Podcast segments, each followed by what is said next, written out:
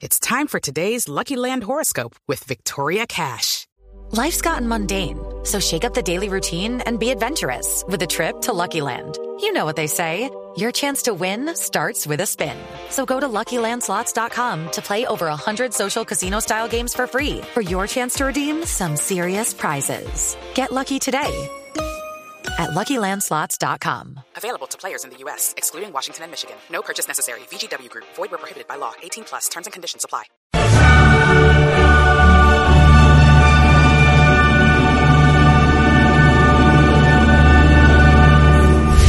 Colombia está al aire.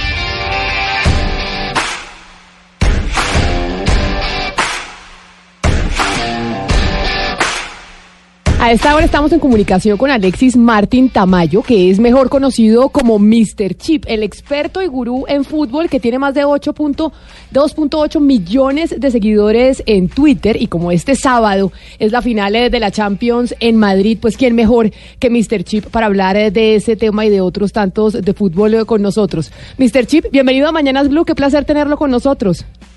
Hola, ¿qué tal? ¿Cómo estáis? Muy bien, divinamente. Oiga, estaba viendo su Twitter y usted dando muchas respuestas acerca de varios eh, madrileños preocupados por la seguridad de Madrid, por cuenta de que a Madrid, donde se va a jugar la final de la Champions, van a llegar pues muchos hinchas del Liverpool y del Tottenham, los hooligans, y van a volver un desastre la ciudad. Y usted dice, oiga, no, tranquilos, esto va a ser fantástico para Madrid. ¿Por qué? Hombre, yo creo que esto pasa en todas las finales, ¿no? Que al final eh, se llevan o llegan los equipos que lleguen. Últimamente estaba estaban llegando muchos equipos españoles, estaba la coincidencia de que no ha, no ha llegado ninguno, pero al final todos los equipos desplazan a gente, todos los equipos tienen gente más o menos violenta, de, de seguidores digo, a todo el mundo cuando hay la final en Kiev, cuando las finales en Lisboa, cuando las finales en Milán, pues los hoteles eh, se aprovechan de la gente que, viene, esto es normal, un hotel que normalmente una noche son 100 euros, pues te la cobran por 500 y estas cosas pasan así, eso pasa en todos lados, no solamente pasa en, en Madrid, pasa en todos lados, en, cualquier final. Entonces, vender solamente el negativismo de esas de esas noticias yo creo que no ayuda, yo creo que hay que vender el positivismo de que al final un gran evento como es una una final de Champions, pues la tienes en, en tu ciudad, la tienes en tu en tu país, al final vas a vivir un gran espectáculo, esto también deja unos réditos económicos muy grandes para, para la ciudad eh, y estar todo el rato vendiendo lo negativo del evento, que también lo hay, que también son cosas que, que las hay, pero que son inherentes al propio evento, porque esto pasa, como digo, en cualquier sitio donde hay una final de Champions, estar todo el rato vendiendo eso yo creo que no yo creo que no ayuda. Usted, usted, usted es experto y, y, lo seguimos muchos en Twitter por cuenta de las estadísticas que tiene, de los datos históricos. Y básicamente esta final de la Champions, nadie nunca se imaginó que iba a ser entre el Tottenham y el Liverpool. Hoy, que, hoy en día que están eh, tan de moda las apuestas en línea y demás, nadie nunca llegó a pensar que estos dos equipos iban a llegar eh, a la final. Ya después de usted hacer el, el balance sosegado, tranquilo, de pensar qué fue lo que pasó, realmente por qué fue que llegaron estos dos equipos. Hombre, ha sido una Champions muy atípica, ha sido una Champions en la que ha habido resultados muy muy raros, eh, remontadas increíbles, pero en cualquier en cualquiera de las eliminatorias.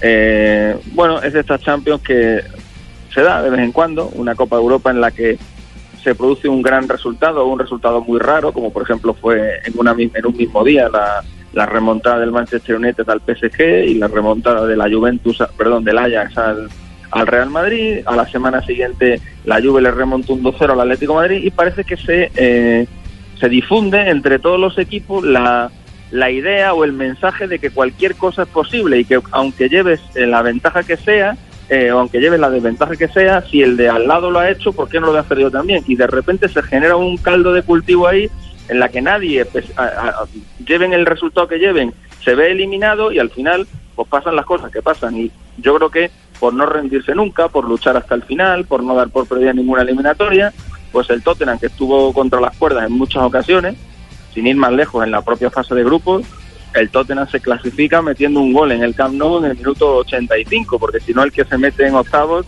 es el Inter. Entonces, eh, pues eso, no te rindes nunca, eh, lo, lo, lo das todo hasta el final y así es como estos dos equipos pues han, han dado más que los han dado más que los demás y también han tenido esa pizca de suerte que, que se necesitan los grandes en los grandes partidos pues para seguir adelante. El Liverpool la tuvo con esa acción rara de córner en la que el Barça se despista, que es el 4-0 y que es el, el gol que sentencia la eliminatoria. El Tottenham la tuvo con esa acción ante el ante el Manchester City, que el VAR anula el gol de Agüero por fuera de juego y en fin, siempre se necesita un poquito de suerte, pero entre eso y que son dos buenos equipos, porque el Liverpool y, el, y el Tottenham son dos buenos equipos, pues al final han llegado a la, ¿Y a la usted, final. También es- ¿Y usted a quién le va? perdona, es decir, con sus estadísticas, con lo que sabe, dice, esta es una final que es más probable que se la vaya a llevar el Tottenham o el Liverpool. Hoy que estamos hablando aquí de apuestas de fútbol, usted que es el experto, eh, ¿cuál sería, digamos, la recomendación que haría en esa apuesta? Hombre, yo creo que el mejor baremo para medir a, a dos equipos, especialmente cuando además los dos son del mismo país, es su liga. Eh, porque en un torneo a, a un año, en un torneo a nueve meses, a 38 partidos, es donde se ve eh, quiénes son los mejores equipos. Porque en la Champions, al final, es estar en el momento justo, eh, en el minuto oportuno y con, las, con el factor suerte determinado pues, para conseguir pasar una determinada eliminatoria. Pero en la liga eh, tienes que estar 38 jornadas dando el callo, tienes que jugar contra todos y ahí es donde yo creo que se ven eh, quiénes son los mejores equipos. Y en la liga el, el Liverpool le ha sacado más de 20 puntos al Tottenham. Entonces creo que no hay ninguna discusión sobre qué equipo es mejor. Eh, Pero, pero Mr. Chip, más allá de eso y, de lo que sabemos que el fútbol es la, la dinámica de lo impensado, sus estadísticas siempre son muy curiosas. Digamos, si, si Klopp pierde esta final, sería creo que la cuarta, fi- quinta final que pierde. Díganos estadísticas de esas raras que usted, que usted tiene, de por qué la tendencia estadística diría que tendría que ganar el Liverpool. Bueno, hay, hay factores como, como son la historia, por ejemplo, o la experiencia de los jugadores que yo creo que tienen mucho que tienen mucho que ver. Al final estamos hablando de un equipo como es el Liverpool que ya ha ganado esta competición en cinco ocasiones, que ya fue finalista el año pasado, eh, con la mayoría de los jugadores que han llegado este año a la final, con lo cual los jugadores que han llegado este año con el Liverpool a la final ya saben lo que es jugar una final de Champions, ya saben eh, el tipo de errores que cometieron el año pasado contra el contra el Real Madrid y al final la experiencia es una cosa que, que pesa, ¿no? En el caso del Tottenham es su primera final de Copa de Europa, jamás habían llegado a una, a una instancia como esta. Eh, el propio entrenador es la primera vez que se enfrenta a un partido tan, tan, tan grande y bueno, la, la experiencia demuestra que el equipo que juega su primera final de Champions normalmente suele, suele perderla. De hecho, en los últimos 25 años el Borussia Dortmund es el único equipo que ganó su primera final de Champions. En el- lo hizo en el año 97. A partir de ahí, pues ha habido otros equipos. Me estoy acordando, por ejemplo, la del Mónaco. Ha habido varios, muchos equipos que han que han tenido la oportunidad de llegar por primera vez a una final de, de Champions y todos la han perdido, ¿no? Porque al final ese, ese factor eh, adicional como es el, el hecho de tener experiencia en este tipo de, de instancias, pues yo creo que te da un valor, un valor añadido.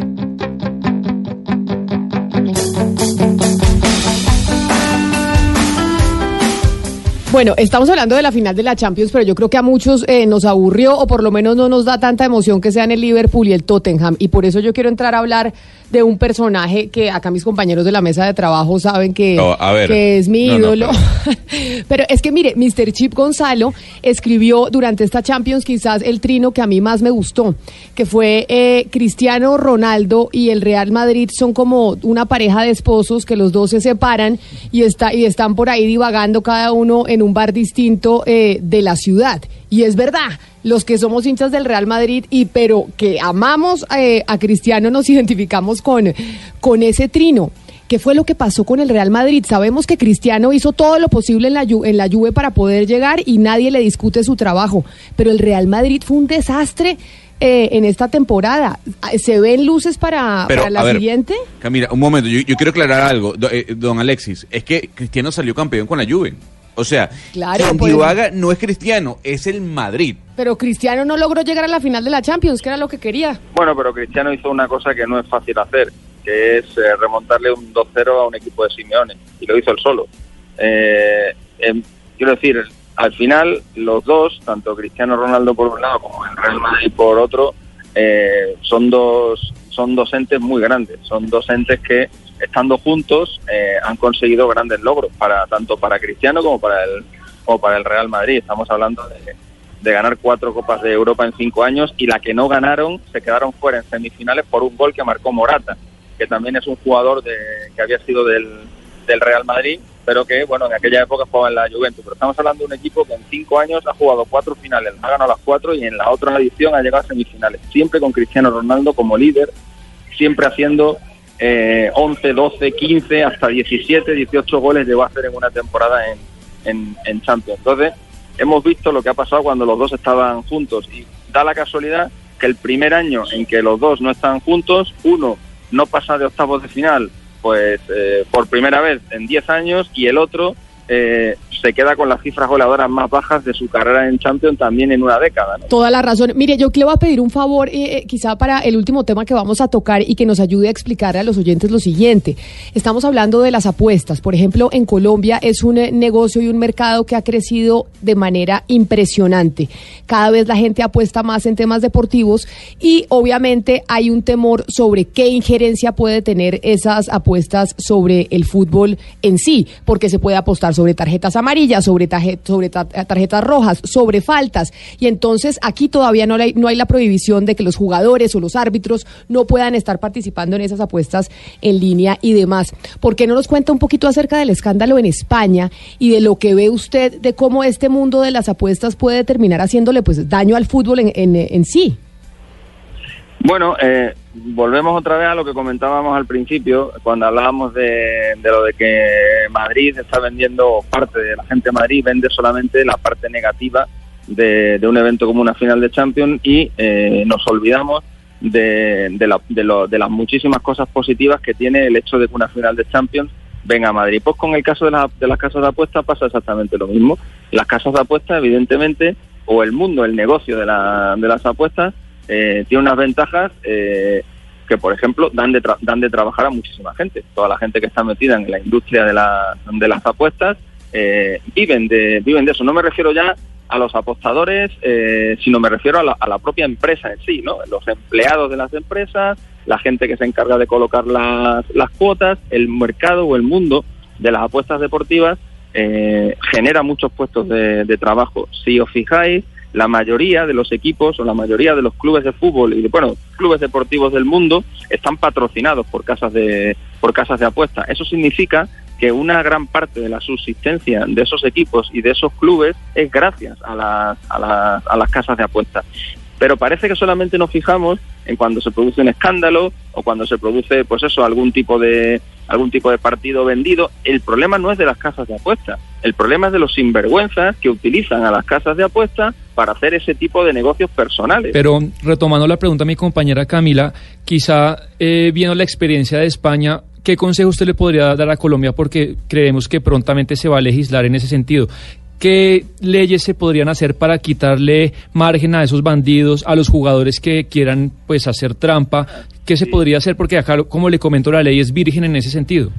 pero las leyes están claras. Eh, las leyes son que los jugadores no pueden utilizar su posición de privilegio eh, para eh, hacer apuestas. Evidentemente los jugadores no pueden apostar, pero eh, alegales de saltarse esas leyes, como por ejemplo contratar a un tercero que sea el que haga las apuestas en tu nombre, etcétera, etcétera. Y si en Colombia las apuestas no son legales, pues no te preocupes que la gente de Colombia que quiera apostar ya se encargará de hacerlo a través de Ecuador, de Venezuela, de España, de Inglaterra o de donde sea. O sea, es, es ponerle puertas al es ponerle puertas al campo. Al final, de lo que se trata es de concienciar a la gente de que sean responsables con el juego, de que utilicen el, el tema de las apuestas como un entretenimiento eh, como un divertimento, como el ponerte a ver un partido en el que tu equipo no está jugando y en el que al final pues te quieres tomar una cerveza tranquilamente con tus amigos y disfrutar, pues yo qué sé, pues como no te como no te dice nada del partido, pues no sé, vamos a jugarnos la comida que hemos tenido hoy o vamos a jugarnos la cena o las cervecitas que nos hemos que nos hemos comprado hoy, eh, pues a ver quién gana. Tú apuestas por uno y yo apuesto por el otro y a ver, y así por lo menos le damos el al partido. Así es como yo veo el mundo de las apuestas deportivas. Entiendo que es una forma eh, muy infantil de verla, pero así es como yo así es como yo lo veo. Claro, que luego llegue alguien y lo que quiera es, a raíz de ese partido, pues intentar comprarlo y hacerse rico y buscar un beneficio personal y ganar muchos millones de euros y tal, bueno, pues ahí es que hay, hay poco podemos hacer. Y, Claro que sí, Mr. Chip, Alex eh, Martín Tamayo, mil gracias por haber hablado con nosotros hoy aquí en Mañanas Blue para comentar este tema de la Champions y de las apuestas y pues lo seguiremos leyendo a través de Twitter porque usted igual nos manda muchos mensajes a nosotros eh, los colombianos sobre James Rodríguez y todos los colombianos que están en el fútbol europeo. Así que feliz resto de día para usted. Bueno, pues nada, muchísimas gracias por la invitación y nada, os deseo mucha suerte para la Copa América que empieza ya dentro de, de poco menos de un mes en, en Brasil. Ahí estaremos siguiendo. Ah, bueno, no, pero ya que me mencionó la Copa América, dígame para usted en términos de estadísticas, ¿cómo nos ve eh, a los colombianos? ¿Qué tanta posibilidad nos ve en la Copa América que ya empieza dentro de nada? Bueno, eh, Colombia es siempre la, la eterna la eterna promesa, por lo menos en los últimos en los últimos años eh, así ha sido, tanto en las últimas ediciones de la Copa del Mundo como en las últimas ediciones de la, de la Copa América. Y no y no solamente basado en, en el en el anhelo o en el deseo de que le vaya bien o le vaya o le vaya mejor, sino en los jugadores que tiene que evidentemente son jugadores la mayoría de ellos top en, en, las grandes ligas europeas. Quiero decir que no el, el, el, el poner a Colombia siempre como como uno de los como uno de los favoritos no está basado en, en otra cosa que en el rendimiento deportivo que dan sus que dan sus jugadores, ¿no? Ahora por ejemplo vamos a ver a, a uno de ellos en, la, en esta final de Champions jugando con el con el Tottenham, ¿no? Entonces eh, pues yo siempre espero de Colombia eh, lo mejor. Lo que pasa es que siempre le falta un pasito. Es Eh, verdad, el peso, el, eh, sí, el peso. Nos falta siempre el peso.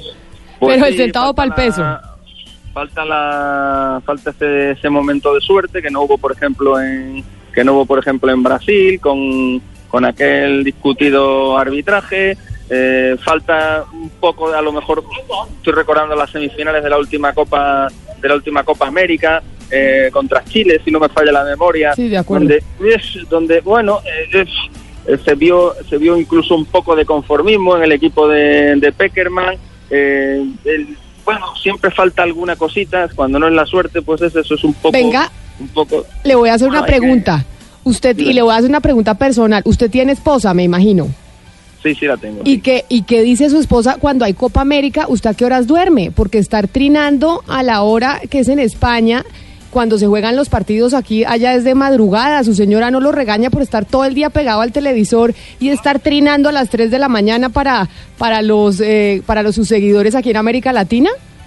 Bueno, mi principal problema no es la Copa América, que por lo menos acaba a las 3 o a las 4 de la mañana. Mi principal problema es la Copa Oro, que acaba todavía más tarde y que se va a jugar también y que se va a jugar también este año en, en Estados Unidos, en la que participan todos los equipos de, de Centroamérica eh, y de y de Norteamérica y esos partidos empiezan aún más tarde que los de la Copa Oro. Y este año, eh, por primera vez en mucho tiempo, van a coincidir en el calendario Copa América y, Copa Oro. Así que si, si mi mujer está preocupada por el tema de la Copa América, peor todavía tendría que estar preocupada por el tema de la Copa Oro. Pero algo me dice que ella no sabe que va a haber ni Copa América ni Copa Oro y que por tanto, por tanto de momento igual nos estamos, nos estamos escapando. Pero entonces usted ahí se pone a trinar en la noche mientras ella se está, ella está dormida y usted duerme mientras ella está despierta y sale de la casa, básicamente. Al- algo haremos, algo haremos.